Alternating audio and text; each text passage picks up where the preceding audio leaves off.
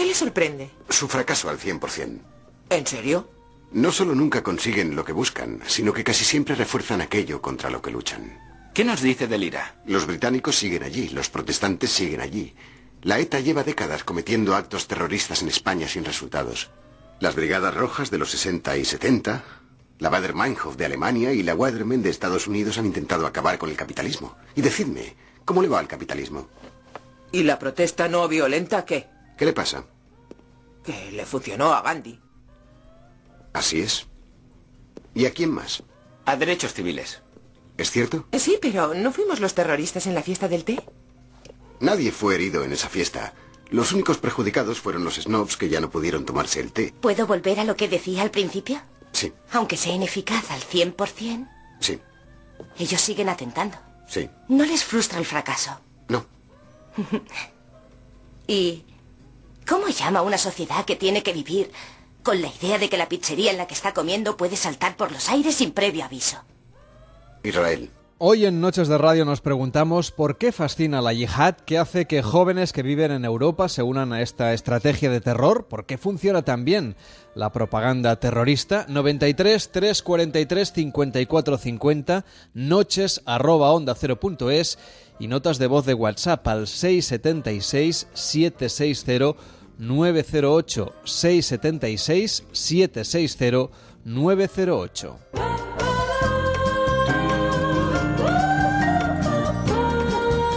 Cada noche en Onda Cero, Noches de Radio, con Carlas Lamelo.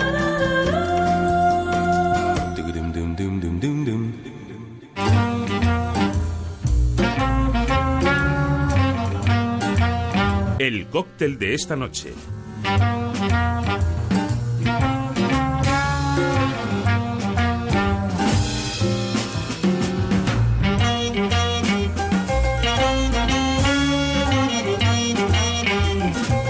Con Alberto Pizarro, ¿qué tal Alberto? Muy buenas noches. Muy buenas noches. Empezamos semana en Noches de Radio y queremos explicarle a la gente cuáles son las herramientas que tenéis siempre preparadas y que a lo mejor pues cualquiera que tras escucharnos en las últimas madrugadas o quizá en temporadas anteriores diga, bueno, pues yo quiero aventurarme a servir un cóctel a unos amigos, un combinado, alguna mezcla un poco curiosa, original. Claro, todos pensamos rápidamente en la copa de cóctel del Dry Martini y pensamos en la coctelera.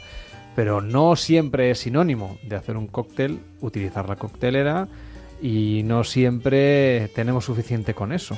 A veces no hace falta y a veces eso es solamente el último paso, ¿no? Tampoco hace falta comprarse la tienda entera de hostelería. ¿eh? ¿Qué, qué recomendarías a alguien que se quiera aficionar a hacer cócteles en casa? Para empezar, hoy día en, muchas tiendas especializadas o en tiendas de destilados o, en tiendas de material de coctelería que cada vez se abren, más en nuestro país, encontramos kits muy, muy sencillos para, comenzar a, elaborar cócteles en casa. Un, kit sencillo consta de, un medidor, lo que nosotros llamamos un, un jigger, que sirve para controlar exactamente la cantidad de líquido que, que introducimos en la coctelera o en el vaso mezclador una cuchara removedora, que al final no deja de ser una cuchara con un, con un mango realmente largo para, para que las manos no entren dentro de, de- de los vasos o, o de las herramientas, y en algunos casos también una coctelera. Pero, ¿tú sabes cómo se dice coctelera en inglés? Pues no. Cocktail shaker, agitador de cócteles. Lo cual nos remite a la idea de que el cóctel ya existía antes del invento de la coctelera, porque era el agitador para ese tipo de bebidas que era el cóctel. Con lo cual la coctelera se utiliza en un número de, de cócteles, un gran número de cócteles, pero no es imprescindible para, para realizarlos en casa. Normalmente es un agitador convencional que podríamos tener. Oye, ¿por qué la cuchara tiene esa... eh, el mango tiene esa forma retorcida? Eh, la cuchara trenzada. Eh, realmente no, no, no tiene un aporte práctico, es más bien un tema estético. Sí que es cierto que se le ha intentado buscar o se ha intentado justificar la forma curva de, de trenzada de la cuchara eh, aludiendo al carbónico de, de- de los refrescos, etcétera, pero está totalmente demostrado que, que no tiene ninguna, ninguna trascendencia el hecho si la cuchara es trenzada o si es lisa eh, en positivo para o sea, no hay que dejar el- caer... Es que lo vi el otro día y me llamó la atención, no sé dónde estaba ni, ni dónde lo vi, ¿eh? Pero que, al- que, el- que alguien tiraba el... Creo que era un gin tonic, la tónica la dejaba caer por el trenzado, que me parece una cosa como muy... Eh, vistosa cuanto menos. Sí, pero pero mm, tampoco mm, lo que tenían... Bueno, en fin, lo que yo tenía entendido de que era que había que dejarlo caer sobre la propia cuchara, o sea, lo que es el Exacto. propio Si cuenquito tú- de la cuchara. Las grandes marcas de, de- de refrescos de este país, como pueden ser Schweppes, ha realizado estudios de, de laboratorio midiendo atmósferas de presión antes y después de tirar la, tónica por la cuchara y ha demostrado que lo peor que le puede pasar a una tónica es tirarla por una cuchara trenzada. O sea, que nada, que Es, es una cuestión estética. De hecho, es perjudicial. Estético, exacto. Cuando a mí alguien me, me- me pregunta en el bar o fuera, eh, ¿para qué sirve tirar la, la tónica por una cuchara trenzada? Siempre le hago la misma pregunta. ¿Tú dónde estabas mirando? A la cuchara. Pues eso es. Es un elemento visual, pero no O es sea, un elemento... como magos. Es un elemento... personas. No, no, no engañamos a nadie. Eso es- si, si, si decimos que es bueno para la tónica, mentimos. Si decimos que, que es algo bonito, no, no estamos mintiendo. Entonces la cuchara tiene un, tiene, una, tiene un uso, pero también se puede hacer un mal uso de ella. Y tirar la tónica o cualquier refresco sobre la trenza de la cuchara es un mal uso de la herramienta. Y, y sobre lo que es propiamente la cuchara, lo que es el, bueno, en fin, la, la parte esa cóncava, Eso es distinto. Eso es proteger la caída de- de- del refresco sobre el, para que sobre caiga despacio Exacto. y ahí sí que se cuida el carbónico. Exacto. Bueno, vamos allá con el cóctel de, de esta noche. Ya sabemos algunas de las cosas que tenemos que tener en casa para hacer buenos cócteles, pero vamos a dejar que nos lo prepare Alberto, que para eso es la persona con mayor conocimiento que conocemos sobre la materia y que viene aquí diligentemente cada noche a traernos una propuesta coctelera. Pues esta noche tenemos un cóctel que se llama Komorebi. Komorebi es una palabra en japonés.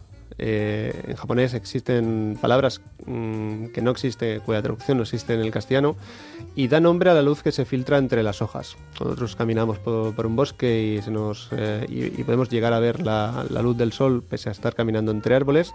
Ese- esos rayos de luz que, que penetran entre, entre las hojas de, de la vegetación, ese, esos rayos, en esa luz en japonés tiene un nombre komorebi, que es el que da nombre al cóctel.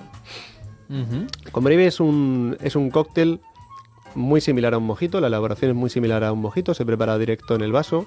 Utilizamos un sirope de té verde en lugar de, de- de un azúcar, un sirope de té verde que hacemos a partir de, de- de endulzar mucho un, un té verde, una infusión. Le añadimos zumo de yuzu. El, el yuzu es un cítrico de origen japonés, pero que ahora mismo lo podemos encontrar también en, Alicante, por ejemplo, de cultivo. Si no tenemos zumo de yuzu, podemos utilizar una mezcla entre zumo de mandarina y zumo de limón, que más o menos es un sabor parecido a lo que es el, el yuzu. Hojas de menta, introducimos hojas de menta en, el vaso y las machacamos un, poquito, ya sea con la cuchara larga o con un machacador. Y introducimos un whisky japonés. Nosotros hemos puesto un Hakushu 12 años, que es un whisky japonés de la destilería Suntory, que tiene además muchas notas herbáceas que van muy bien con, con- con este concepto, ¿no? De, de ese pasear por un, por un bosque. Hielo pilé y lo completamos con, con soda. Y el efecto es similar al contrario de, lo, de, lo- de ese paseo por el bosque. Nosotros tenemos que ver el- el- la bebida a través de, la- de las hojas de, de la menta, que son la decoración del, del propio cóctel. Y se ve ese efecto de la luz. Nos preguntan en internet, en Twitter, ¿cómo se escribe Komorebi? Komorebi se escribe con K, con O, M, O, R, E, B, I. Komorebi. Pues así se llama el cóctel de esta noche, de inspiración japonesa. Gracias, Alberto. Buenas noches. Buenas noches.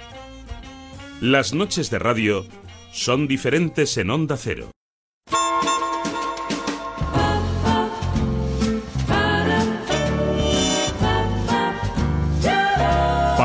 Participa en Noches de Radio. 93 343 5450. Participa en Noches de Radio. Envíanos tu nota de voz por WhatsApp al 676 760 908. 676 760 908. Es la 1 de la madrugada y 23 minutos, las 12 y 23 en Canarias. El número de yihadistas detenidos en España varía cada año en función de las operaciones policiales en marcha. Según datos del Ministerio del Interior, citados por el diario El País en un extenso reportaje que se publicó en el aniversario del 11M, el año pasado se detuvieron a 69 presuntos terroristas en 36 operaciones policiales en España. Los expertos en la materia aseguran que la propaganda es cada vez más importante en los procesos para reclutar a yihadistas. Yo grababa la vida cotidiana en Al Raqqa para el Daesh. Creía haber visto ya todo tipo de cámaras y de estudios, pero cuando descubrí sus oficinas, comprendí que no había visto aún nada. En lo que se refiere a recursos financieros, había, como se suele decir, un cheque en blanco. Podíamos tener todo lo que quisiéramos, absolutamente todo. Había cuatro cámaras. El piloto no sabía que iba a ser quemado vivo hasta que le rociaron con gasolina y le encerraron en la jaula. Cuanto más se parezca a una película de Hollywood, mejor para ellos. Estos hombres se han criado en esta cultura occidental. Son los denominados nativos digitales. Hay algunos que juegan a PlayStation y cogen ideas de los juegos y de las películas. Incluso vimos la serie Show y la mayor parte de películas de terror estadounidenses. Y tal vez un día serán los estadounidenses los que se inspiren en los vídeos del Daesh. La guerra en Siria y el auge del ISIS son los grandes factores desestabilizadores en la actualidad. Pero ¿qué convierte a un joven europeo en terrorista? ¿Cómo usan la propaganda para generar esa fascinación? Vamos a irnos hasta Washington para saludar a Javier Lesaca. ¿Qué tal? Muy buenas noches. Hola, ¿qué tal? Muy buenas noches. Es investigador en la Universidad George Washington y profesor también adjunto en la Universidad de Navarra. El fenómeno de la propaganda del Estado Islámico está siendo fruto de estudio en los últimos años de manera intensa.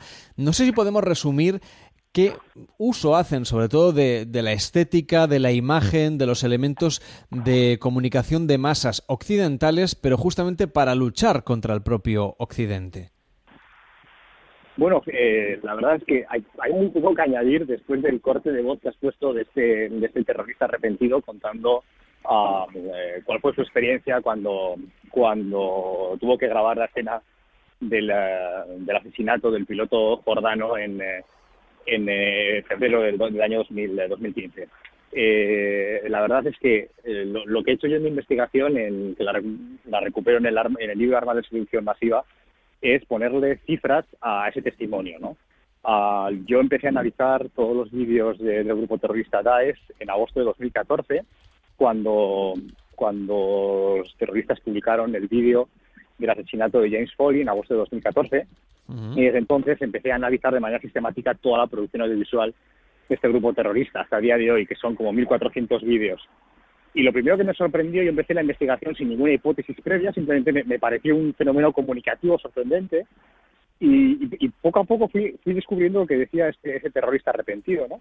que estábamos ante un patrón perfectamente eh, pensado, eh, planificado y, y puesto en marcha, en el cual Daesh estaba hablando en el mismo lenguaje cultural que sus audiencias potenciales. Es decir, Daesh estaba constantemente haciendo referencia a las películas y videojuegos y videoclips musicales más comunes de una cultura global, la, la, la cultura de la de popular propia de los millennials, de la, de la generación de la, de, la globalidad, una cultura que la que es cierto que la crea Occidente, pero que ya forma parte de una cultura común, ¿no? que, que está asumida, digamos, por los cinco continentes.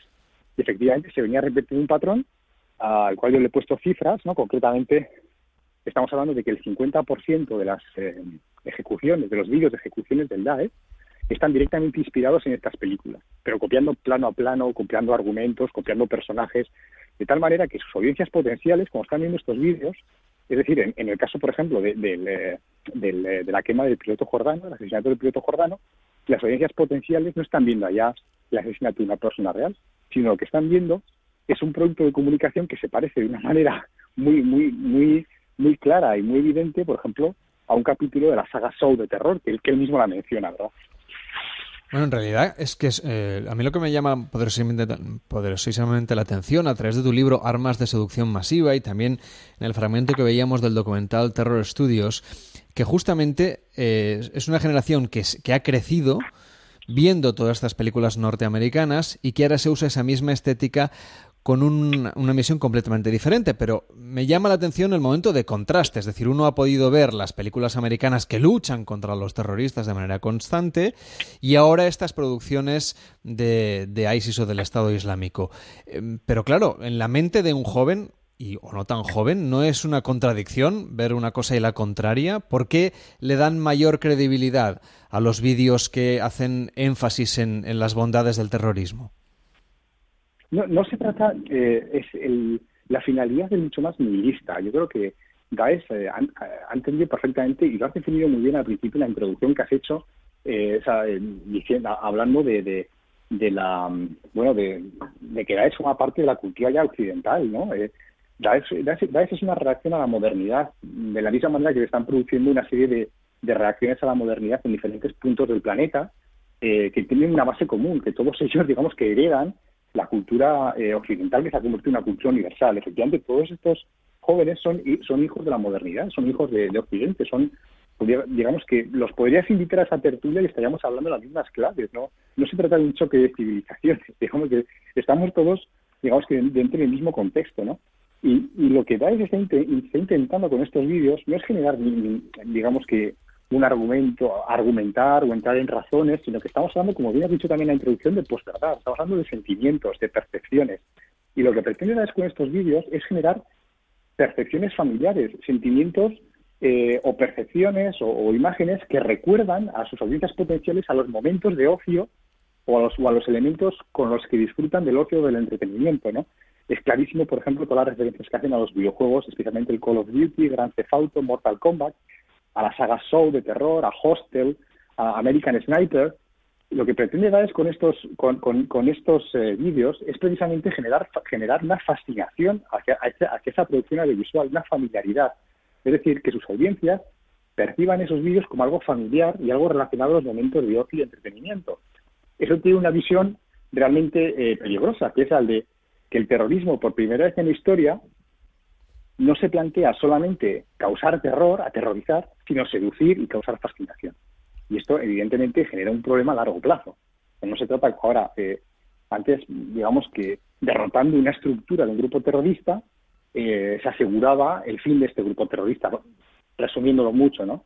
Ahora, los grupos terroristas están pensados para ser resilientes ante cualquier falta de estructura, porque lo que se trata es de generar una fascinación generacional.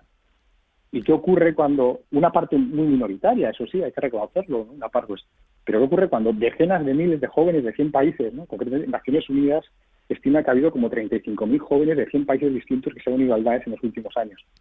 ¿Qué va a ocurrir con esos jóvenes? ¿Qué va a ocurrir con otros jóvenes que no han decidido unirse al Daesh, pero que, pero que sí que se han sentido inspirados o seducidos por esta narrativa, ¿no? ¿Qué ocurre cuando hay una generación, muy, o sea, una, una parte muy pequeña de la población, pero una parte significativa, que siente fascinación hacia el extremismo, la violencia, el totalitarismo? Y esto lo que está generando es un problema sistémico, una amenaza sistémica dentro de los propios estados. Normalmente hemos asociado el fundamentalismo religioso a una idea muy conservadora.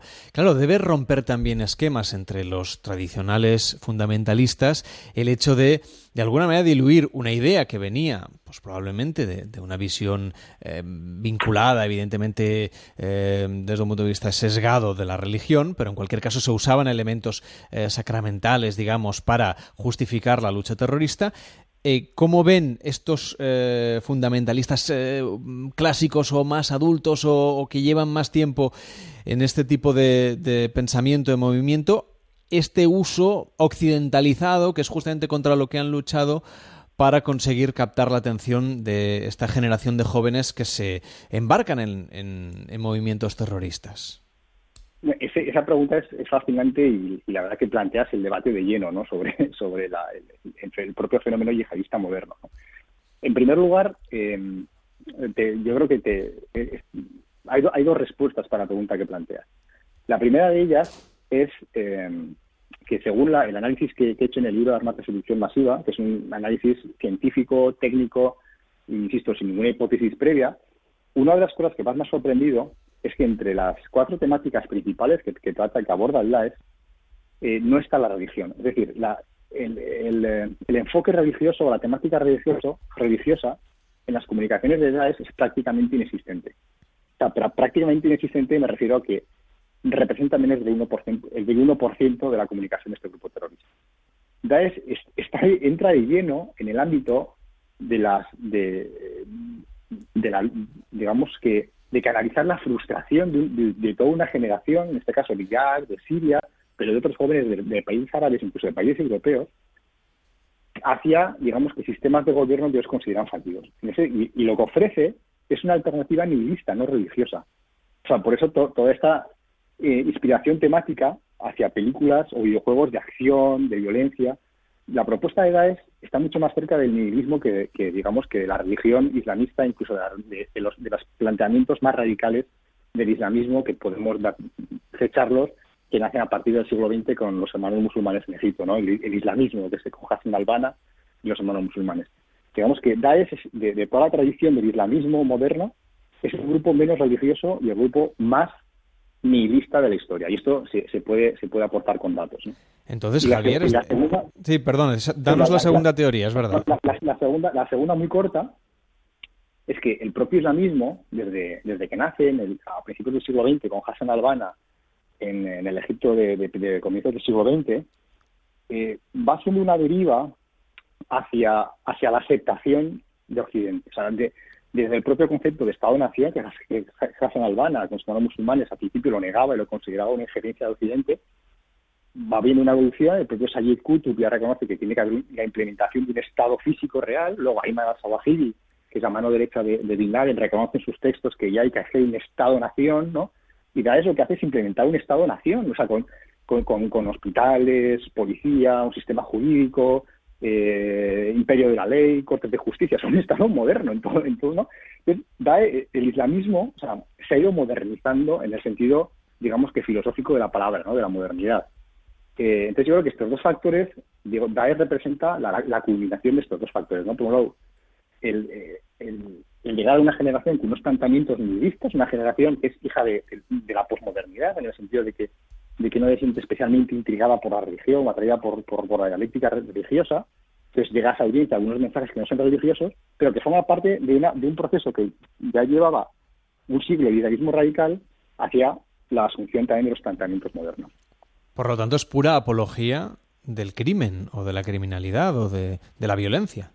Sí, de la violencia, sí, sí, es es una especie de Sin City eh, convertido o sea, Raqqa es lo más parecido a Sin City, o sea, no, por hacer una comparación, ¿no? O a los infiernos, o, al, submundo de la saga Soul o de Hostel. dialécticamente está mucho más cerca de esto que digamos que de unos planteamientos eh, religiosos. De hecho, otro dato objetivo, ¿quién fue el primer portavoz conocido a, nivel mundial del, grupo terrorista Daesh.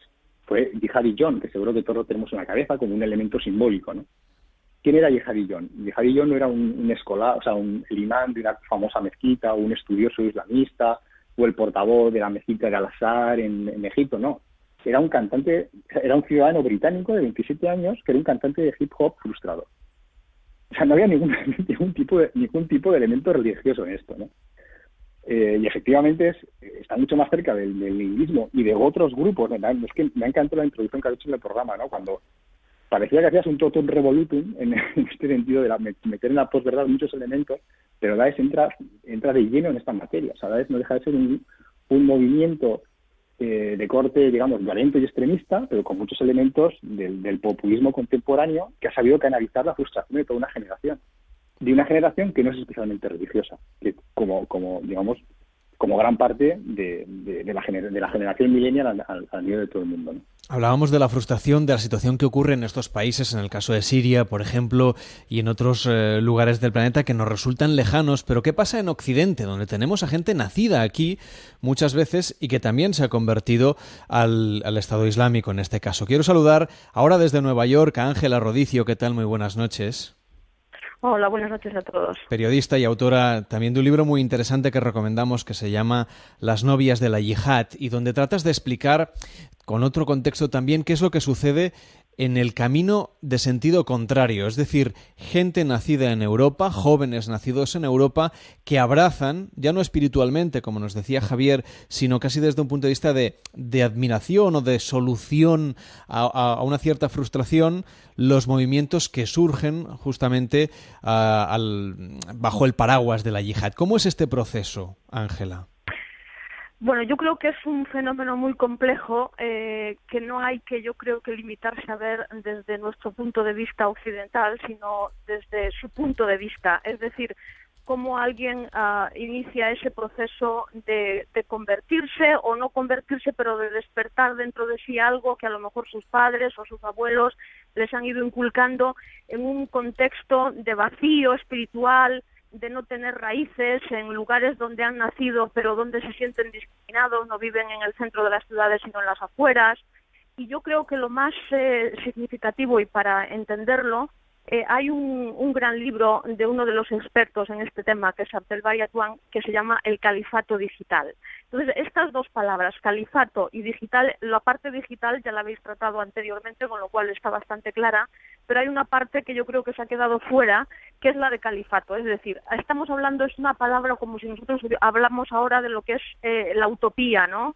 O algo que pertenece al pasado pero que en realidad forma parte de nuestra cultura y que se ha olvidado. Bien, pues el califato es lo que esa gente que aunque ha nacido en Occidente ha escuchado toda su vida por parte de sus eh, ancestros o en sus libros de historia, que es cuando ellos tenían un imperio, cuando ellos eran importantes y ahora sin embargo son unos eh, desclasados y unos eh, desenraizados que viven en suburbios totalmente marginales de ciudades como Londres, ¿no? Entonces, si tú sumas esa especie de búsqueda búsqueda de raíces que te da esa cultura ancestral donde está el califato con los medios digitales que habéis estado hablando antes, pues tienes lo que se está lo que está ocurriendo ahora, pero yo creo que no se puede entender solo visto desde nuestro desde nuestra perspectiva, sino que tienes que verlo también desde la suya para si quieres intentar entenderlo y luego luchar contra ello si quieres, ¿no? Tú que has estado en el terreno, has podido hablar con ellos, has hecho eh, incontables eh, reportajes para televisión.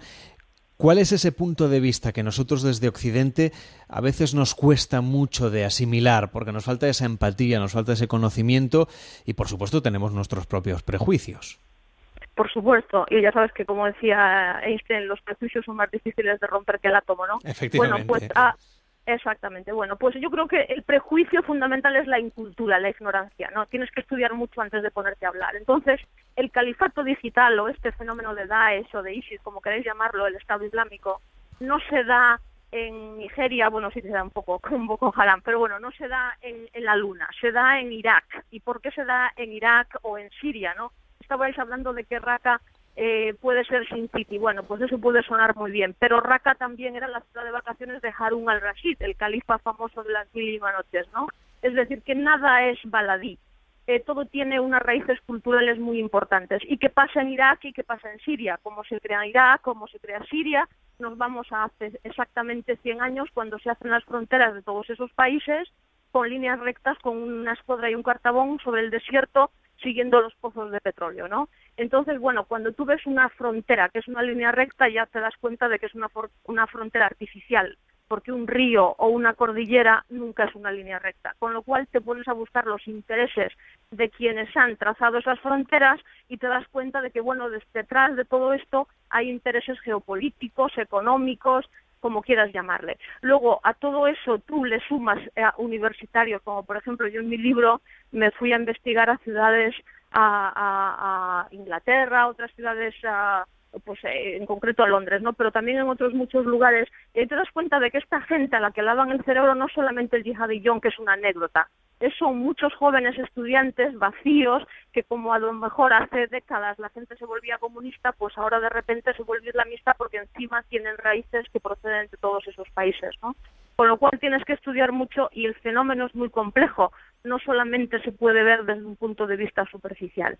En este caso nos hablas de recuperar ese esplendor de las glorias pasadas. Es un sentimiento que, por ejemplo, e, en Europa se ha visto materializado en, los últimos 100 o 150 años a través del nacionalismo. Ya sabemos que no es lo mismo, pero sí que tiene unos componentes que están ligados con estos nuevos nacionalismos que surgen en Europa, con los populismos. Ángela, ¿cómo vinculamos, sin caer en estereotipos, estas realidades que sí que están conectadas? de alguna manera. Bueno, es que yo creo que no nos vamos a poner ahora, como hablabais al principio del tema de la posverdad, ¿no? Eh, hay una palabra muy buena en castellano que es bulo, ¿no? Hmm. Yo creo que eh, en realidad en el periodismo yo creo que hay un problema y es confundir la opinión con la información, ¿no? Yo creo que hay un, la falta de credibilidad. Yo escribiendo mi libro eh, me di cuenta, y sobre todo recogiendo testimonio de todos estos jóvenes, como os decía, en universidades muy prestigiosas, por ejemplo en Londres, eh, esta gente decía, bueno, es que nosotros no nos vamos a informar leyendo eh, los periódicos Guardian o Independent, es decir, los periódicos de calidad, los buenos, ¿no? No los populistas. Es que no hay ninguna absoluta credibilidad por parte de la gente joven en el periodismo tradicional.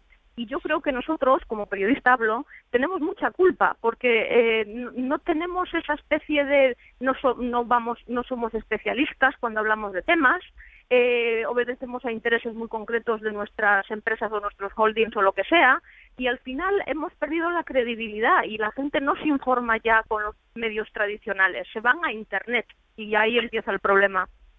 Entonces la solución, digamos solución, la, manera de entender qué es lo que puede suceder, la evolución que puede haber en este concepto, en este caso Ángela, mm, por la información que tú tienes, por los expertos a los que has entrevistado a lo largo de tu trayectoria periodística, eh, o eh, digamos qué idea podemos trazar sin saberlo a ciencia cierta, porque es absolutamente imposible, pero qué, qué, qué visión de futuro tenemos para los próximos años sobre cómo puede evolucionar este, este fenómeno, que es relativamente reciente por otra parte. Bueno, yo creo que está todo inventado. Yo creo que tienes que ser riguroso, tienes que estudiar, tienes que saber de lo que estás hablando. Si cada día hablas de 300 cosas de las cuales sabes a lo mejor solo de una, pues de las otras 299, pues evidentemente usas lugares comunes. Y entonces la gente no te cree, pierdes toda tu credibilidad. Yo creo que hay que tener mucho cuidado si queremos que las jóvenes, que, los, que las nuevas generaciones y que los jóvenes todavía confíen en el periodismo. En el caso concreto, por ejemplo, de las personas que, que nos están escuchando, que son europeos, parece claro que eso es eh, parte del, de la solución también para comprender otros problemas, no solamente los vinculados con el terrorismo. Pero en el caso justamente de, de, estos países donde la propaganda impera con tanta fuerza, no sé si la crisis periodística tiene eh, la misma fortaleza, no, no parten de un sistema mediático complejo, a lo mejor como el que tenemos aquí.